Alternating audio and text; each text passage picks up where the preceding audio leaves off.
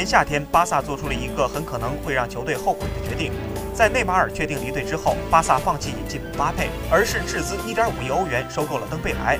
上赛季，登贝莱多次肌肉受伤，只打进了四球。